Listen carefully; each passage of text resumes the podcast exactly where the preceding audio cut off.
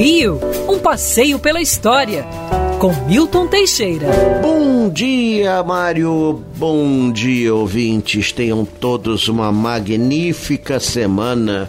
E começamos logo esta semana, segunda-feira, falando de um santo que é muito querido no Brasil, Santo Antônio de Lisboa, também conhecido como Santo Antônio de Pádua, que foi onde ele viveu, mas ele nasceu em Lisboa, realmente nasceu em Lisboa. Fernando de Bulhões era o seu nome, nasceu no século XIII, era de uma família rica, desobedecendo ordens paternas, entrou para a ordem dominicana dominicana, para o convento dominicano. Depois de algum tempo entre os dominicanos, ele ficou impressionado com uma nova ordem que surgira. Os frades franciscanos menores na Itália ficou impressionado com a obra de São Francisco de Assis, que repercutira fortemente em Portugal, e ele passa então para a ordem franciscana. Santo Antônio teve uma vida complicada. Ele foi para a África, no Marrocos, tentando converter os infiéis. Lá pegou malária, quase morreu. Levado para a Itália, acabou em Pádua, onde durante anos fez serviços secundários, limpou latrinas, cozinhas, etc. O pessoal do, do convento de Pádua não levava muito a sério, até que um belo dia faltou o padre pregador e Santo Antônio se ofereceu para pregar. Alguns colegas até riram, ridicularizaram a ideia, mas ele fez uma maravilhosa pregação de três horas. Na verdade, Santo Antônio era humilíssimo, era um homem culto, porém bastante humilde. Foi nomeado frade pregador da ordem, percorreu a Europa pregando. Claro, na época a pregação era em latim. Então ele fez esse trabalho é, de divulgação da fé cristã, morreu ainda jovem com 38 anos em Pádua. Aqui no Brasil, o culto a Santo Antônio chegou no século XVI. Já em Olinda, Pernambuco, você tinha o convento franciscano de Santo Antônio, que está lá de pé até hoje. O nosso convento aqui do Rio foi o quinto do Brasil. Foi um pedido do povo do Rio de Janeiro para que a ordem viesse para cá.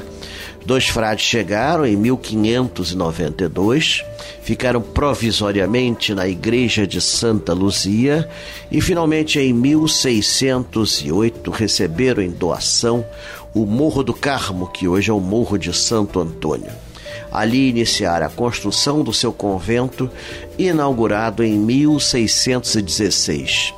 O convento de Santo Antônio era uma fonte de piedade cristã e também de cultura. Basta dizer que no final do século XVIII ali se ministravam 13 cursos diferentes. Pessoal dizia que aquilo era uma universidade. Foi a primeira universidade avant la lettre que tivemos. E olha bem, hein? Nós só vamos ter a Universidade do Brasil em 1927.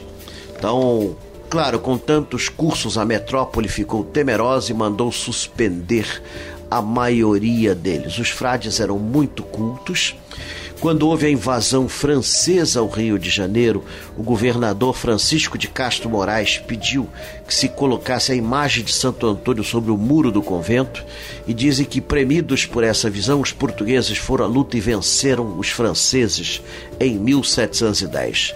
Até hoje, esta imagem está na entrada do convento, é chamado Santo Antônio do Relento, num oratório com uma lâmpada que é mantida acesa desde 1710. Dom Pedro I e Dom Pedro II consultavam frequentemente os frades franciscanos, porque sabiam que eles eram inteligentes e não tinham partido político. Foi no convento franciscano de Santo Antônio que Dom Pedro tomou a firme determinação de, de, permanecer no Brasil. Daí surgindo, a 9 de janeiro de 1822, o Dia do Fico. Dom Pedro II não poucas vezes os consultava. Na República foram esquecidos. Hoje o convento está lá, lindíssimo, maravilhoso, porém abandonado Quanto à restauração, começaram uma restauração no início do século XXI, pararam pela metade. A água infiltra-se pelos altares e obras de arte. Os frades estão desesperados vendo obras seculares serem maculadas pela natureza. Quando é que se vai tomar tenência de um monumento como este, em que qualquer país da Europa que o tivesse trataria como algo de primeira categoria? Pois é, franciscanos nós devemos muito a eles e continuaremos com essa dívida, porque eles continuam com a sua missão apostólica por todo o Brasil. Quer ouvir essa coluna novamente? É só procurar nas plataformas de streaming de áudio. Conheça mais dos podcasts da Band News FM Rio.